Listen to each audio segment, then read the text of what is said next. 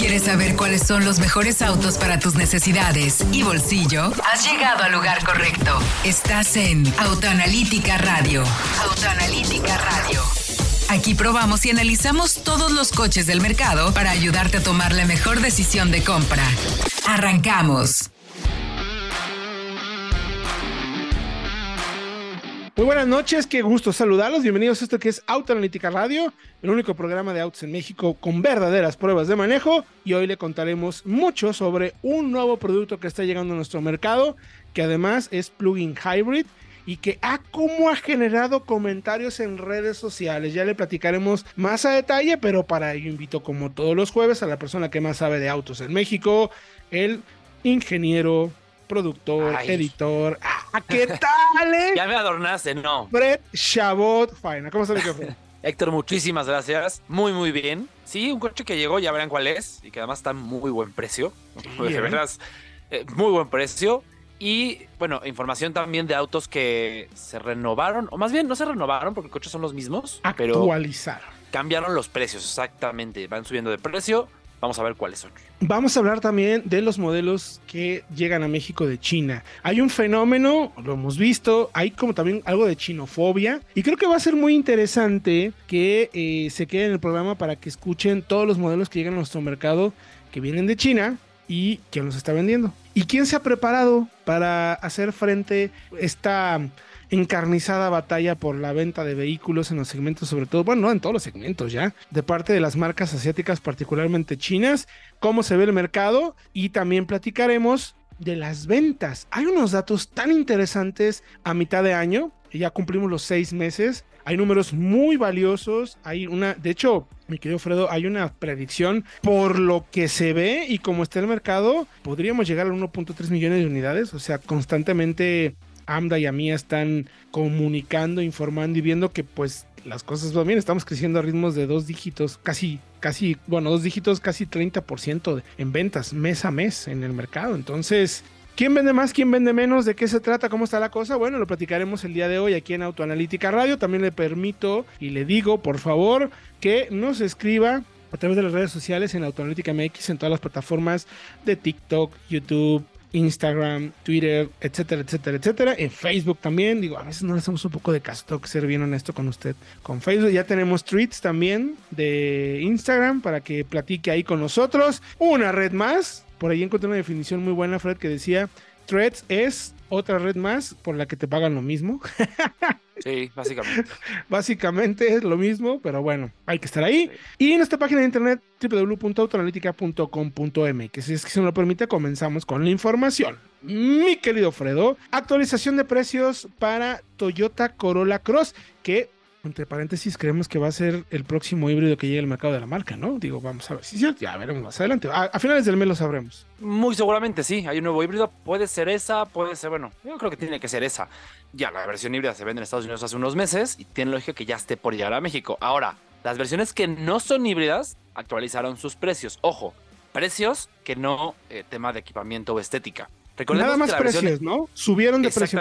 Subió de precio y ya pero es importante mencionarlo porque es un coche muy buscado, que se vende poco porque no hay. Sí, ese es eh, el problema. O sea, y porque las agencias a veces quieren vendértelos pues como ellas quieren y la gente afortunadamente me dice, no, pues me voy con una de las de la competencia porque la puedo pagar con mi crédito o a contado o con mi arrendamiento como yo quiero comprarla. Con la Corolla Cross no pasa eso. Ahora, eh, para 2023, hace unos meses, la versión LE, que era la más accesible, la más accesible, brincó de 469,900 a 499,900. Buen equipamiento, ya tiene, por ejemplo, pantalla de 8 pulgadas, luces B-LED, faros antiniebla del LED también, clima electrónico, 9 bolsas de aire, o sea, buen equipamiento. Y ahora de 499 vuelve a brincar a 514.900. O sea, ya es con, está bien equipada, pero ya no es de las baratas del segmento, porque ya por ese precio tienes una MG RX5, por ejemplo, tienes una muy buena Taos, también de entrada, pero ya bien equipada, y tienes hasta una CX30 en versión eh, híbrida, la, la, Mild Hybrid, que en ciertos estados te da placas verdes. Me parece que en Jalisco es el caso. Correcto. No holograma exento de verificación, tienes que verificar normal, pero si la placa verde que te da ciertos beneficios fiscales. Ahora, la versión XLE se integró para modelo 2023 Y añade cosas interesantes, como por ejemplo el asiento eléctrico para conductor, pantalla de 7 pulgadas en el cuadro de instrumentos, en lugar de la de 4.2 más pequeña en la LE. No tiene asientos de cuero, que ya lo tienes en la Taos o las X30, pero tiene de 18 pulgadas y el mismo motor, 2.0 litros de inyección directa de 170 caballos de fuerza con caja CBT. Ahora, esta versión llegó en 560 mil pesos, Héctor, en, por ahí de enero, hace unos meses. Y ya brinca el precio a 584 mil 900 pesos. Que ya de nuevo, por ese precio, tienes una muy buena RX5 ya la top. Claro. Ayudas a la conducción, con techo panorámico, motor turbo. Tienes la Taos casi la versión tope también, que está en 605 mil, la Highline, que como nos gusta esa. Y tienes la X30 ya la turbo, Héctor. Y, y- y sabes la que versión 2.5 de- nosotros, de- nosotros apostábamos a que iba a ser un buen producto, pero mira, a junio de este año está vendiendo alrededor de 1.300 unidades. Es nada. Si la Nada. comparas con Taos, que vende 9.200 Ajá. unidades. Es que incluso por ahí está la X30, que no es un coche, coche de mayor volumen de anda, la marca. anda alrededor de 4.500 unidades ya vendidas. Exactamente. O sea, es, es que Y- son tres veces lo de la Celtos, Cross. Celtos, que también es rival directo, arriba de 9,500. 9.625. Wow. O sea, imagínate, eh, interesante. O sea, nosotros le apostábamos, creíamos que iba a ser un buen producto. Bueno, es un buen producto y estaba en buen precio, pero ahora costando ya lo mismo que las otras, es curioso. Yo, yo apostaría a que sería un superventas, pero no. Yo creo que se debe mucho también al tema de entregas, ¿no? La misma marca ya ha reconocido que se equivocaron en la estrategia de los primeros seis meses y no tienen producto. Tienen muy poco Es y eh, las agencias están también Es pues buscando cómo sacar el máximo provecho con de cada uno aquí- de los que venden. sí claro nos la gente nos ha escrito mucho no nos ha constado a nosotros nos escribe mucho diciendo que eh, los obligan a comprar a crédito y nada más no y hay listas de espera terribles de 14 18 hasta 24 meses en algunos productos no entonces pues sí mala suerte para Toyota. Esperemos que este segundo semestre a ver cómo le va porque si vendieron nada más entre Celtos, Taos y CX30, que son rivales directos, casi 30 mil unidades, 26, 7 mil unidades, Sí, pues mil unidades de la Carola Cross, pues la es que por es muy- bien 1300, poquito. pues es absolutamente nada, ¿no? Cuando el producto es bueno, ¿eh? Porque El el producto, producto me parece bueno. Sí, sí, sí, Pero pues, totalmente. tienes el tema de las, de las entregas y el condicionamiento de las entregas. Ahora, hay otro eh, coche, Héctor, me parece. O lo dejamos para el siguiente bloque. Sí, no, adelante, de una vez, vamos a echar uno con la Tremor, que, ah, my God. Todos queremos una Maverick Tremor, ¿no? Todos queremos una Maverick. Yo ese coche lo probamos, me enamoró, me encantó, es perfecto, hace todo. Sí. Pero la Tremor tiene estos detalles muy interesantes y más capacidades off-road. Sí, oye, está espectacular.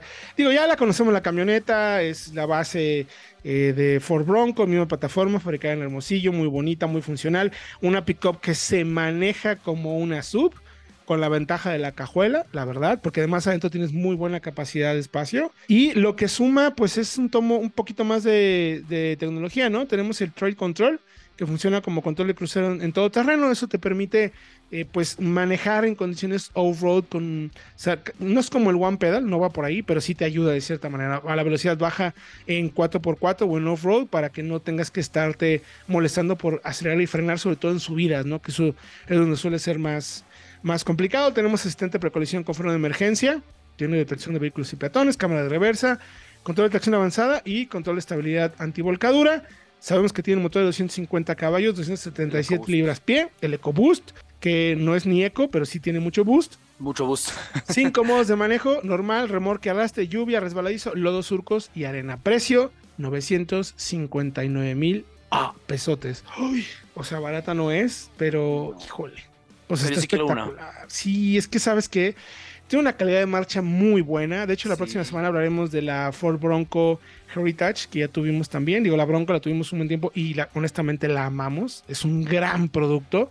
Haremos luego un análisis la próxima semana de Bronco contra Maverick, contra CX50, a ver qué tal. Pero llega la Tremor 2023. Chequen los detalles en autoanalítica.com.mx. Mi Fredo, ¿qué te parece si vamos a música? Y regresando, platicamos qué onda con los chinos en México. ¿Qué se traen? Vamos a música y regresamos con más. Estás en Autoanalítica Radio. Síguenos en nuestras redes sociales como Autoanalítica MX. Continuamos con los mejores análisis. Estás en Autoanalítica Radio. Síguenos en nuestras redes sociales como Autoanalítica MX. Continuamos con los mejores análisis. Para perfeccionar todo eso que te encanta hacer y ser cada vez mejor practicando tus hobbies, lo mejor es aprender a fluir. Por eso hoy quiero contarte sobre un auto que fluye contigo y te inspira a intentar cosas nuevas. Estoy hablando de Seat Arona, un SUV perfecto para acompañarte en tus nuevas rutinas, atreverte a empezar ese nuevo curso, buscar un deporte diferente o dar el primer paso para emprender eso que siempre has querido. Fluye con su iluminación Full LED, Media System Plus de 9.2 pulgadas y Full Link. Consulta términos y condiciones en seat.mx. ¿Quieres saber cuáles son los mejores autos del mercado? Vamos con el análisis de la semana. Estamos de vuelta ya en Autoanalítica Radio. Todos queremos una Tremor. Es como la canción está. Digo, voy a, voy a, eh, voy a decir mi edad.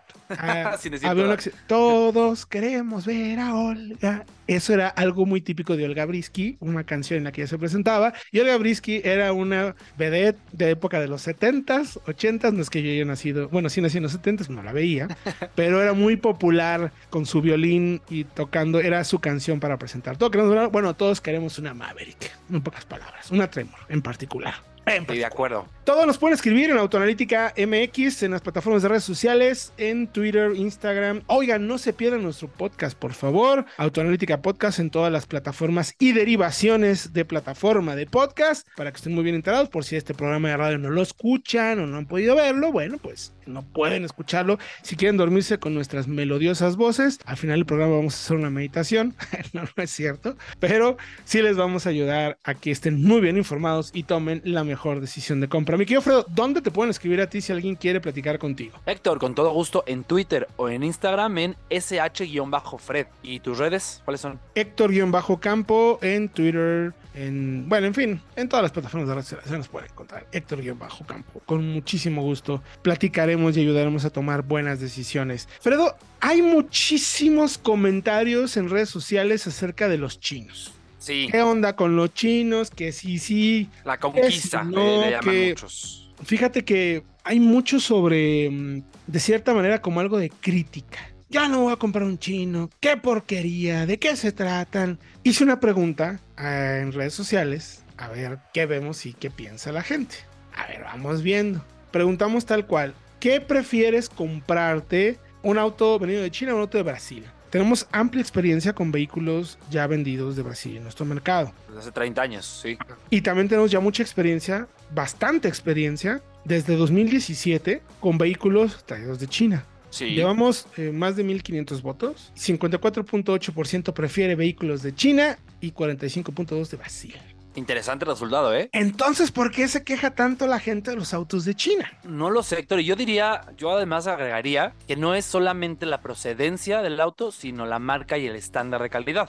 Claro. Porque un coche de Brasil puede ser tan bueno o tan no bueno como uno de China, pero es que depende mucho del estándar que maneje la marca que lo produce. Porque, por ejemplo, tenemos con General Motors, con Chevrolet, estándares muy altos tanto de China como de Brasil. Por ejemplo, la Tracker es brasileña y es un productazazazo, me atrevo a decir. Totalmente. Y a su vez, el Onix, que era mexicano, pasó a ser hecho en China. Ahora viene de, de la planta de la marca en Shanghai, si no me equivoco. Y no bajó la calidad. Sigue siendo el producto asasazo que era cuando era mexicano, por Exactamente. Sí, efectivamente, no es el origen, sino la marca. Pero hay una especie de chinofobia, la verdad lo tengo que decir así, es una palabra que no me gusta, pero que la veo constantemente en todas las plataformas, en todo lo que escribimos, evaluamos, realizamos, y quejas muy generales. No hay refacciones, se queman, ¿no? Y bueno, les pregunto, ok, dime en qué agencia te pasó eso para decir la marca, y ya no hay respuesta, ¿no? O sea, se están dejando llevar únicamente por, lo que el que dirán. Recuerden que finalmente cuando dices algo negativo se reproduce por siete veces. Cuando escuchas que un auto tuvo un problema, se va a extender por más de siete veces. Y cuando hay algo positivo, solamente es uno a uno. Es curioso, pero somos. Es curioso. El ser humano somos medio quejumbrosos en ese sentido. Pero miren, hasta mayo de este año, más o menos, estamos tratando de sacar todos los datos de lo que hay en el, en el mercado, de la información que tenemos. Pero nada más General Motors tiene a la venta en nuestro mercado el Aveo S10 Max, Captiva, Tornado, Group, Onix. Son seis modelos así de rapidito que están en el top de ventas, ¿eh? Ojo. Más o menos con esos vehículos, que son seis modelos que tiene Chevrolet, está vendiendo alrededor de 50 mil, 55 mil unidades hasta ahorita casi 60 en lo que va de los primeros seis meses. Como, o sea, no es que sean mal productos, es más bien un tema de percepción, porque ahí se están vendiendo, o sea, la gente los está comprando. Es que eso es bien interesante, Héctor, porque mucho se habla de la conquista o de la oleada de coches chinos, pero poco se habla de lo bien preparada que estuvo General Motors para, digamos, batallar con este, con este fenómeno con coches chinos. Y a ver, yo quiero ser muy claro, si hemos manejado coches de China que no nos gustan, que honestamente no son competitivos. yo voy a dar un ejemplo. Así rápidamente, desde mi punto de vista, por ejemplo, el J7 de Jack no me parece un coche que esté al nivel del Jetta o del Mazda 3. No, para nada. Para nada. Eh, otro ejemplo, la, la Bike X25, Chang'an. Ahí van, pero, pero no, la verdad es que no. Pero sí hay marcas, Chevrolet, con sus modelos chinos, Chirei, MG, que lo han hecho muy bien y que lo hacen cada vez mejor. Sí, estoy totalmente de acuerdo, porque ah, sí hay que, hay que no, diría que, que, hay que darles una oportunidad, sino hay que entender también de qué se tratan los autos, ¿no? Están llegando, tienen mucho producto, están haciendo bien las cosas. MG es la marca más vendida de, de, vehículos chinos en nuestro mercado. O sea, MG está creciendo a un ritmo del 28%, más o menos eh, comparado contra el año pasado. Está vendiendo 26.188 unidades, más que Ford, más que Renault, más que Hyundai, más que Honda. Es increíble. A ver, o sea, sí existe la aceptación de, esos vehículos. Y luego hay otro tema que también eh, mucho parece que la gente no lo entiende. Hay una lista muy interesante de qué vehículos se venden de China en nuestro mercado que no necesariamente son marcas chinas. BMW X3 viene de Por China. ejemplo. Sí, luego está Bike con BJ40 y X35, son chinos 100%, que también estoy de acuerdo contigo, no están al nivel de lo que representa en el mercado chino y tiene que ver con un tema que muy particular. ¿eh? Los coches que sentimos que no están al nivel es porque no están haciendo trabajo de tropicalización del producto no hay un departamento que se encargue de entender el auto y entender el mercado en donde se está vendiendo, porque el mercado mexicano es sumamente competitivo, es muy difícil. De hecho, todas las marcas grandes americanas tienen centros de desarrollo en México. ¿Por qué? Porque estos centros de ingeniería y desarrollo aquí prueban los autos por la altitud que tenemos en nuestro país, el tipo de caminos y orografía son muy demandantes comparados con el resto del mundo, el clima, correcto, también el tema del combustible, la calidad del aire y el cómo manejamos son, si un auto pasa, eh, digamos, las regulaciones que tenemos en nuestro mercado, pasa absolutamente todo. Entonces, por eso hay centros de desarrollo acá. Y hay muchas marcas que están vendiendo vehículos en China que simplemente los traen y dicen, ok, va, ahí está. Que rueden. Que rueden. Me parece que Jack tiene que mejorar considerablemente eso. Chang'an, Bike, JMC, esos, porque Chang'an es una marca gigantesca, vende más de casi 3 millones de unidades en China. Es de los cuatro grandes. Y ya es además de las grandes en Sudamérica también. Correcto. En países como Chile, Colombia, Brasil, creo que también Argentina. Chang'an es grande, vende mucho. Pero en México como que están en un esfuerzo como que sí, pero como que no. Y eso les pasa factura a sus productos. Les pasa factura. Buick Ambition es China también. Fíjate, tengo aquí una lista ya, de, de, hecho ya te la pasé si la quieres revisar, de todos los autos por país de origen. Y GM trae de China, fíjate, ¿eh? Aveo, Aveo Hatchback, Cavalier, Envision, Onix, S10 toda la gama, Captiva, chasis, cabina regular y cabina doble, la Groove, la Tornado Van, es mucho. Y fíjate, General Motors, aquí tengo ya el total por país. Este año, ya en total, hasta, junio, hasta el cierre de junio, han vendido de China 61.999 unidades. Más que de Brasil, que de Corea del Sur, que en algún momento fue una, digamos, un hub muy importante para GM, y que de Estados Unidos. Wow. Sí, es, bien interesante. A ver, el tema de que si son o no son de China, me parece que no es no debería de ser, y, la verdad lo decimos porque no es que lo estemos defendiendo, y, ay, ¿cuánto les pagaron? No, no, no, no, no, e, es en serio. O sea, creo que como compradores tenemos que ser responsables y entender también qué está pasando y qué tenemos. A ver, la Territory llega de China, la Dodge Journey llega de China, todos los que mencioné antes de Chevrolet, los de MG, Landtrek viene de China, Omoda C5, MGZ, bueno, en fin, son muchísimos vehículos que llegan de ese mercado y, e insisto mucho en este tema, dependerá mucho de cómo la marca pone a punto el auto para entonces poder tener un producto que cumpla con los requisitos y las exigencias del mercado mexicano, que es bastante exigente. Se nos está acabando el tiempo, Fredo, ¿qué te parece si vamos a música? Y regresando, platicamos un poquito más de esto y cómo han estado las ventas estos seis meses para un final espectacular de cierre de año. Sí, cierre de año, señores, ya estamos hablando de eso. Estás en Autoanalítica Radio. Síguenos en nuestras redes sociales como Autoanalítica MX. Vamos a pausa y continuamos. Estamos de regreso en Autoanalítica Radio. Prepara tus preguntas y escríbenos en arroba Autoanalítica MX en todas las redes sociales.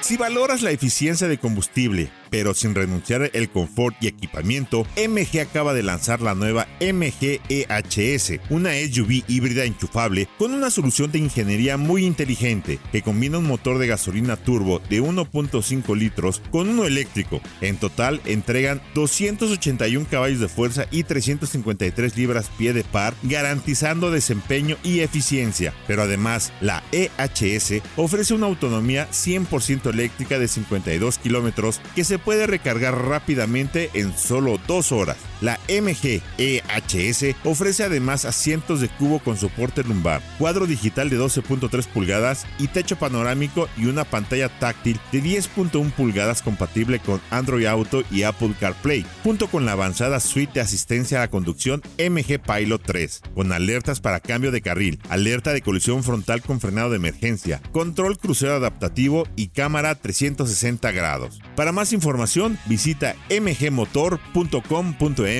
y descubre cómo entrar a una nueva era en el manejo y eficiencia de combustible.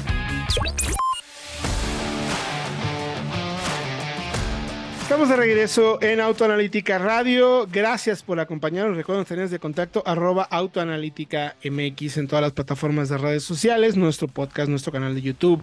Vayan al canal de YouTube, tenemos una prueba bien interesante de la que vamos a hablar al final del programa. Y estábamos platicando en el bloque anterior sobre el tema de los vehículos, cómo llegan, de qué parte vienen del mercado, cómo están, cuál es el importador más grande de nuestro mercado. Bueno, señores, estamos hablando del tema de la chinofobia, que es una palabra que no me gusta, pero a cómo le han dado bola en redes sociales, cómo nos han dicho, guau, qué cochina de vehículos, que... Bueno, hay o no una invasión china, mi querido Fredo. Ja, ja. Ya. Sí, sí, total.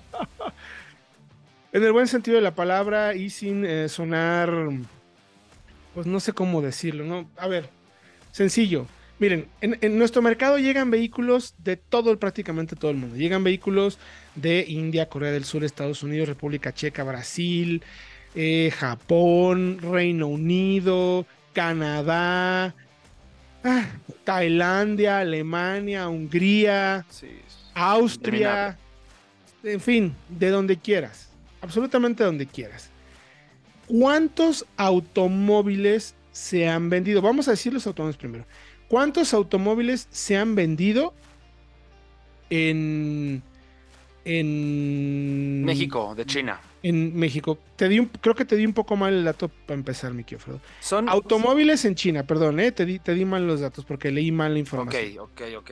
Automóviles traídos importados en nuestro mercado, en total son 156.418. El, el, la ma- el país que más importa a nuestro mercado es China con 49.263. Ese es el dato. Luego, SUVs. Se venden 258.868 unidades hasta junio de este año. El país que más importa vehículos en nuestro mercado, ¿cuál crees que es? China. 70.991 unidades. Es más, el siguiente que le persigue en exportación es Estados Unidos. 37.486, prácticamente la mitad, mi querido Fredo. O luego sea, Brasil con 33.000. Luego viene bueno, también India, está ahí con 22 India. Ajá, ve por ahí Tailandia, 28 mil. Japón 20. o sea, Japón. Eso es en, en- O sea, quiere decir que en total, el total, el total de la industria eh, se han vendido en los datos de importación 415.268 unidades, actualizado al 7 de julio, y eso significa que China está vendiendo en nuestro mercado productos traídos de China, origen chino, 120.254 unidades. El perseguidor más cercano es, si no me equivoco, Brasil Sí. con 55.045, mi querido Fredo. Luego viene Estados Unidos con 47.000. Luego India con 37 mil, Japón con 36 mil. Tailandia con 28 Tailandia mil. con 28 mil y el resto pues son ya Sí. 17 Indonesia. Se van dividiendo. 120 mil 254 unidades. Es una de todas las de todas las, las importaciones que llegan a México, es más de una cuarta parte. Sí, sí, O sea, es, es más del el 25%. 18, si no me equivoco. Ahorita sacamos el exactamente el, número, sácalo por dato. favor. Pero sí, está impresionante, impresionante lo que estamos viendo en nuestro mercado y cómo Es un están- 28%, Sí, sí, sí, sí. 29%, sí. Wow. 29% de la importación. Increíble. Eh, Entonces, pues ya diré, ya tú me dirás, ya tú dirás, amigo. Y, y lo que decíamos al inicio de, esta, de este bloque, de esta sección de coches chinos, no se vayan por la procedencia, váyanse por la calidad real del auto, Claro. por el Claro. estándar de la marca, porque Claro. por ejemplo ahí tenemos marcas como Chery y MG, GM que lo hacen muy muy bien. Y son coches chinos, pero están muy bien hechos, están muy bien preparados para nuestras condiciones de manejo. Y eso es lo más importante. Espectacular. Espectacular, la verdad, lo que están haciendo y, y, estoy, estoy en, en verdad choqueado en el buen sentido de la palabra, ¿eh? Sí, sí. en el buen que- sentido de la palabra. Híjole, sí. Interesante que además esto está, digamos, entre comillas, invasión. Invasión implica cosas negativas, no, no, no quiero para nada, no, no pienso que sea el caso, pero que empezó hace apenas siete años. O sea, no Sí. es que tienen, bueno, tienen 20, 30 años ya empezando a entrar al mercado, es reciente. ¿Cuándo calculas entonces eh, que tendremos el 50% de las ventas totales en nuestro mercado? Son 415 mil. Recordemos que en México se están vendiendo en total, estamos con, no te voy a decir exactamente el número, 633 mil 087 unidades. Quiere decir que somos un mercado pues, de importación principalmente. Si se están vendiendo 633 mil y estamos importando, ay, a mí se bolas con todos los números, usted disculpará. Sí. Es- perdón, aquí lo tengo, aquí lo tengo. 415 mil, eh, son 215 mil unidades locales y el resto, pues es prácticamente el 60, pues, 70% más menos. ¿no? A ver. Más o menos. A ver, considerando, Héctor, que este año llegan Great Wall y Geely, considerando que seguramente Stellantis y Ford van a expandir también la oferta de modelos chinos, y Sabemos que que General viene, ¿no? Motors, Sí. sí. sí, sí, y que GM tiene ya a un mexicano, Es- no trabajando, ¿eh? Presidiendo el centro de desarrollo de GM SAIC en China, GMSI Guling. GM SAIC Wuling, O y que además seguramente habrá más marcas que no sabemos todavía, pero a ver, habrá otras que lleguen y que eh, marcas que ya existan que empiecen a fabricar en China para México. Yo, por ejemplo, pensaría en Volkswagen, no lo sabemos, es una posibilidad. Pues ese 50% no lo veo lejano. O sea, yo me imagino Yo- que para finales de la década o antes, 2028, 2029, Ahí, ya tendríamos la mitad. sí, hay planes, hay, hay quienes dicen que para el 2030 es el dato, 50% de la venta de vehículos en nuestro mercado tendrán origen chino, no quiere decir que sean eh, de marcas chinas, sino origen chino. Yo creo eh, que va a ser antes, la verdad estoy de acuerdo contigo. Algunos dicen que en el 2025, me parece muy pronto, pero eh, sí creo que por ahí del 2026, 27, unos dos, tres años antes del 2030, sí llegaremos a ese 50%, ¿no? Con un mercado que esté por ahí del millón 300 mil unidades. A ver, ahorita estamos hablando Bueno. de 120 mil unidades, ¿eh? O sea, eh, y eso sucedió en los últimos dos años con la llegada de MG y Chirey particularmente. Ahora, como bien mencionas, BYD, Great Ball, Geely, sabemos que FAU también viene. Y, lo que está sucediendo, Fredo, lo que es interesante es que las marcas están llegando con sus corporativos y de ahí desprenden varias otras marcas. Caso particular de Chirey. Viene Chirey y Chirey le van a poner Exit, Omoda, Sí. JQ y Omoda. El grupo, O sea- el grupo Chirey, o sea, la- el grupo Chirey. Entonces, uh, se pone muy bueno el asunto, mi querido Fredo. Creo, creo que estamos en una situación y una condición bastante buena de cómo está el mercado y qué podemos esperar en los siguientes eh, pues meses y años, ¿no? Porque está clarísimo, sabemos que Great Wall llega en este agosto ya, y Ya. Geely también. Y todos tienen eh, marcas y, y vaya, sí, conglomerados muy grandes. A ver, e- en Estados, en Estados Unidos, perdón, en China, FAO es la más grande, vende cerca de 5 millones de unidades anuales. FAU, ¿eh? La FAU que no queríamos o que no quisimos en México por la experiencia que tuvimos, pero es, es un monstruo ahora ya, no solamente fabrica camiones, también ya fabrica vehículos. Es que, es que ya lo era desde entonces, nada más que llegó, digamos que la llegada a México no fue la adecuada. Sí, correcto. Tal cual. To- totalmente de acuerdo. Y luego no podemos olvidar, mi querido Fredo, eh, las marcas, las otras marcas chinas que hemos visto y que nos encantan. O sea, está la marca Wei, que es Sí. muy, pero muy bonita y que forma parte, si no me equivoco, de ese conglomerado de Geely. Porque luego también Sí, me parece que sí. Está todos NIO son primos hermanos, ¿eh? Está eh, NIO, Exacto. que es de. Volvo. NIO de NIO, NIO es la, NIO- es la de Geely, que es de Volvo, porque Correcto, y compró a Volvo y compró a Lotus también, o sea, ojo. correcto. Es, está BYD, esa ya la tenemos. ¿Qué, qué, qué- coches de qué nivel vende? eh? O sea, el Han, yo lo pongo al nivel de un Model S por arriba, de un Tesla Model S sin duda. Sí, sí. También duda. ya están llegando, por ejemplo, lo- todos los, los Tesla que se están vendiendo en nuestro mercado ya vienen de China. Eh, la Eso. Model Y, sí. Todos ya, todos, popular. todos ya están confirmados que vienen de China. Lo dijo un fan de Tesla, entonces le voy a creer. Ok. Le voy a creer. Pero, pero vaya, o sea, imagínate la cantidad de cosas que vamos a poder ver. Pero bueno, ¿qué te parece, mi querido Fredo, si vamos a un corte y regresamos con más información aquí en autoanalítica.com.mx? Estás en Autoanalítica Radio. Síguenos en nuestras redes sociales como Autoanalítica MX. Vamos a pausa y continuamos. Estamos de regreso en Autoanalítica Radio.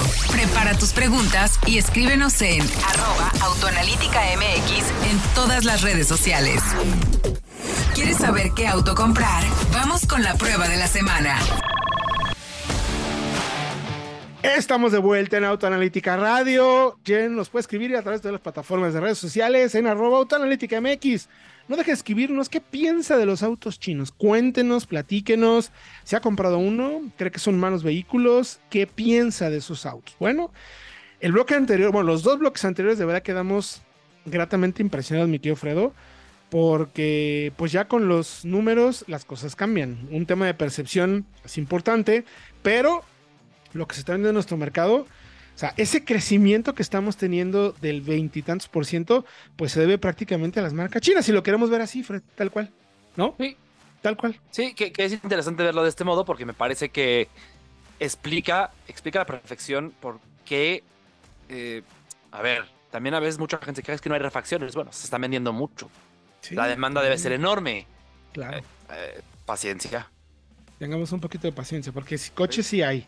Y porque además, este, eh, eh, eso no es algo que saque nada más de marcas chinas, sector. Sí, Eh, el tema todo, de ¿eh? refacciones le está pasando a todos. que no hay tema, tema logístico, no hay cómo entrar al, a los puertos. Entonces, sí, paciencia. Totalmente de acuerdo, totalmente de acuerdo. Y bueno, pues para seguir con el programa, tuvimos a prueba la nueva MG. Tuvimos las dos, incluso la nueva HS. Sí. Tanto la versión normal como la eh, Enchufable. hybrid. Que es, y a ver, tú me corregirás si me equivoco, es el plugin hybrid más accesible que hay hoy en día en el mercado. ¿No? No, eh, no hay que corregirte nada, es correcto. Es, es el PHV más barato que hay no en me México. equivoqué. Por ahí incluso es más barato, lo interesante, que muchos híbridos que no son enchufables del Ah, mismo tienes segmento. razón, es correcto, Por es ejemplo, esta IHS está en 825 mil pesos, ya viene equipada. Una CRB híbrida está en 899 y Oye, no es enchufable. Y la gente te dirá, no, pero es que es China. ¿Cómo que Ah, nos han dicho que, bueno, me encanta también que nos hagan esas preguntas o esas críticas porque nos permite ayudarles a entender. Nuestro trabajo es ayudarles a comprender la información y entender el porqué de las cosas. Sí. ¿Cómo que 52 kilómetros de autonomía? Es una payasada. Señores, es plug-in hybrid. ¿Qué es un plug-in hybrid, Fredo? ¿Con qué se come? A ver, no es un coche eléctrico, sí, por favor. Un plug-in hybrid es un coche que tiene una- un componente eléctrico, pero enchufable, que te da una autonomía, digamos, real. No son autonomías como híbridos que son de dos o un kilómetro. Y que además se conjunta, o se, se- sí, se- se complementa con el motor tradicional de gasolina, que puede ser el motor que tú quieras, 1.5, 2 litros, 2.5, turbo, no turbo, 4 cilindros, 6 cilindros, como lo quieras ver para tener, digamos, esa seguridad y esa tranquilidad de que si se te acaba tu autonomía eléctrica, Correcto. pues tienes ese tanque de gasolina de tamaño normal para viajar, para seguir caminando, para, para no tener que preocuparte por el tema de si hay cargador, si sirve el cargador ¿cuánto tiempo tengo que parar a cargar? Pues no, gasolineras hay en todos lados, Sí, sí, sí, tanque, dos minutos y sigues. Y esa, esa combinación, Héctor, es lo que hace que sea, desde mi punto de vista hoy, para quien quiera electrificarse, lo mejor de los dos mundos. Y estoy totalmente de acuerdo. Yo creo que hoy en día los eléctricos son fascinantes, espectaculares, mucha tecnología, pero son costosos.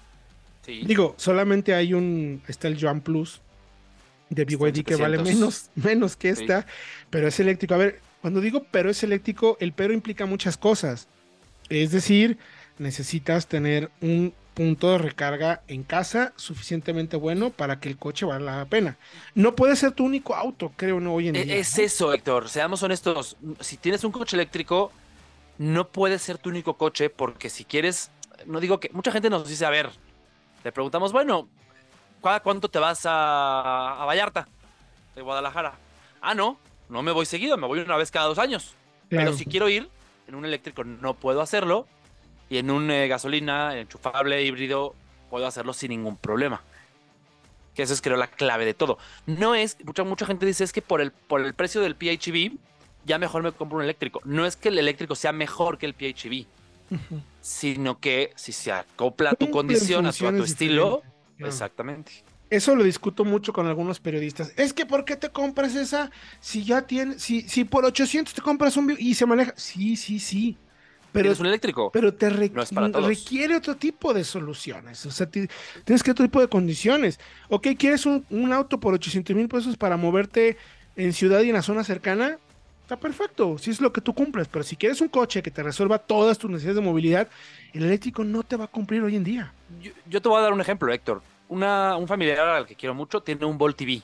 Carrazo, ¿eh? De veras, tiene ya con él seis años.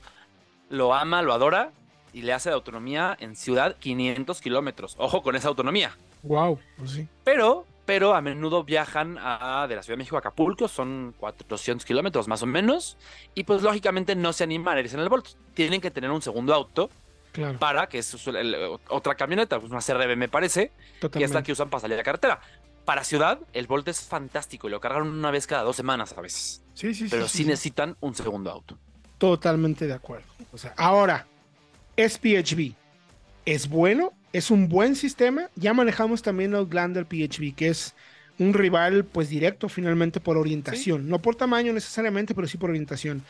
Es bueno el sistema, o sea, es malo porque es chino, tal cual las preguntas que nos hacen. Es que, ¿Cómo lo viste? fíjate que de hecho, Héctor, justo en esto los, los, los coches chinos tienen la ventaja porque tienen ya experimentando con híbridos enchufables y con eléctricos, me parece que más tiempo que muchas de las marcas estadounidenses, alemanas, europeas, japonesas. ¿Por qué? Porque en China ya hay una regulación desde hace 10 años que obliga a ir incrementando el porcentaje de autos electrificados que se venden. Y esto a las marcas que venden en China pues les da esa ventaja, esa expertise. Ya saben cómo hacerlo. Ahora, eh, tiene cosas interesantes. Es, ojo, 100 mil pesos más barata que la Outlander Plug-in Hybrid eh, similar en equipamiento. 825 contra 920 mil pesos, casi 100 mil pesos. Ahora, particularidades. No tiene, por ejemplo, como la Outlander, tantos modos de manejo. Es o modo normal o el modo EV, que es cuando tienes carga, apaga motor de gasolina. No tiene, por ejemplo, tampoco all-wheel drive. Y esto es curioso, porque los híbridos enchufables tienen mucho torque, porque combinan dos, dos fuentes de poder. Entonces, con tracción delantera, 353 libras-pie de torque, aceleras a fondo y el volante se mueve. Tiene esa hasta, hasta Torque es emocionante. Ah, Torque ok, steer, ok. que quizá no es ideal desde un punto de vista muy técnico, pero Ajá. cuando lo manejas se vuelve emocionante. Y además, eh, el- me parece que el tacto de los mandos, sobre todo el freno, que es regenerativo, como en todos los plug-in hybrids, es más natural que en el del Outlander. El Outlander tiene un tacto de freno más eh, pues de coche eléctrico y aquí no. Y eso para quien está apenas haciendo la transición y es su primer coche electrificado, creo que lo va a poder aceptar mejor porque se parece más a los coches que a los que estamos habituados. Claro. Totalmente. Eh, fíjate, hicimos una prueba de autonomía. Ya, yo, yo ya quiero llegar allá porque sí me dale, dale, porque mucho. se nos va a acabar el tiempo y es Sí. importante mencionarlo. Manejamos aquí en Ciudad de México eh, rápidamente de Coajimalpa a la zona de la Condesa, luego a la zona del centro de la ciudad, luego a la zona de Polanco y luego subimos a Santa Fe para llegar a la Marquesa. Con la carga completa, llegamos, hicimos toda esa ruta, excepto la parte de la Marquesa, son alrededor de 53 kilómetros. Tenemos ahí el dato exacto, o sea, es la autonomía eléctrica que promete es la que realmente te da. Hicimos todo ese tramo en modo EV sin gastar una sola gota de gasolina. Por ahí van a ver el video Pudiste ya. bloquearlo. Sí, se bloquea.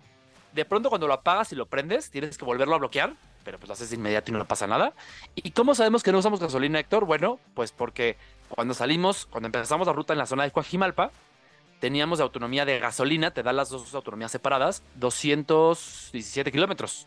Y cuando regresamos a la zona de Santa Fe, teníamos los mismos 217 kilómetros, fíjate. Cero, cero consumo. No cambió. Ahora, ¿a qué velocidad tenías que ir? Pensando en, a ver, es, es ciudad, eh, ojo, Es ojo. ciudad. Porque me imagino que si le pisas demasiado, además de que consumes energía, el sistema va a entender, oye, pues este cuate quiere ir rápido, voy a tener que encender el motor de gasolina. No, tiene ¿No? eso muy interesante. En Ok. modo EV, el sistema dice, bueno, tú vas en modo EV, aceleras a fondo, te voy a dar tu máxima potencia, pero con modo EV. Wow. Y si te permite ir en Ciudad de México, el límite es de 50 kilómetros por hora, te permite ir a esas velocidades fácilmente. Incluso eh, estuvimos en algunas vías de acceso controlado, que es donde el límite es de 80 y te permite ir a esa velocidad en modo eléctrico perfectamente. Qué interesante. Muy fácil, muy sencillo. Sí, Qué interesante. interesante, eh, consumos de hasta, tengo aquí el dato, en ciudad. ¿Cuántos obviamente, serían consumos combinados entonces? A ver, recorriste 52 kilómetros Sin usar este, gasolina. sin usar gasolina. ¿Cómo sacamos ese dato? Es que fíjate, eh, ya luego subimos a la Marquesa, la carretera de Toluca, y ya ahí el consumo mixto, obviamente sin, ya, ya sin electricidad, la batería estaba descargada, hace, calculamos 14 kilómetros por litro mixtos.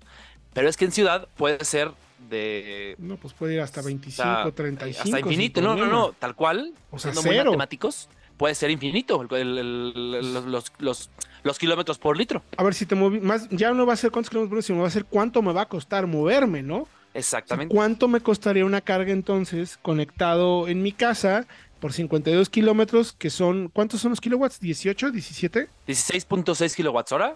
16.6. Pues en- dependiendo un poco de la tarifa y todo, pero está como en 3.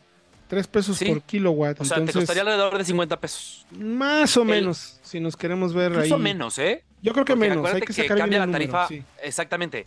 Eh, se- Sería, serían más bien. No llegaría, Héctor, si no me equivoco, ni al medio peso por. eh, ni, a, ni a los 50 centavos por kilómetro. Sería alrededor de 25 pesos la, la carga, que no es, no es gran cosa. Y ya tienes además este, la batería cargada, contemplando que si quieres rellenar el tanque, te paras en una gasolinera, echas tu gasolina Sí, y sigues avanzando, tal cual. Sí, no, interesantísimo. hay que hacer el cálculo bien, pero no llega ni, a los, ni al medio peso por kilómetro. Sí, no, no, no, es, es muy, muy, muy barato, muy barato. Pues mi querido Fredo, muchísimas gracias por la información. Vayan al canal de Autoanalítica, ahí tenemos el video de la prueba. Vayan a nuestra página también, www.autoanalítica.com.mx para que puedan encontrar análisis. Gracias, mi querido Fred. Nos escuchamos, nos vemos y analizamos en el próximo programa. Aquí todos los jueves a las 8 de la noche a través del 105.9 de FM en Estasis Digital. Yo soy Héctor Ocampo. Gracias, Fredo. Héctor, gracias por todo. Nos vemos la próxima. Hasta la próxima aquí en Autoanalítica Radio. Esto fue Autoanalítica Radio. Autoanalítica Radio. La red de contenidos más completa a tu servicio para que tomes la mejor decisión de compra. Te esperamos todos los jueves en punto de las 8 pm y visita todos los días nuestro sitio autoanalítica.com.mx.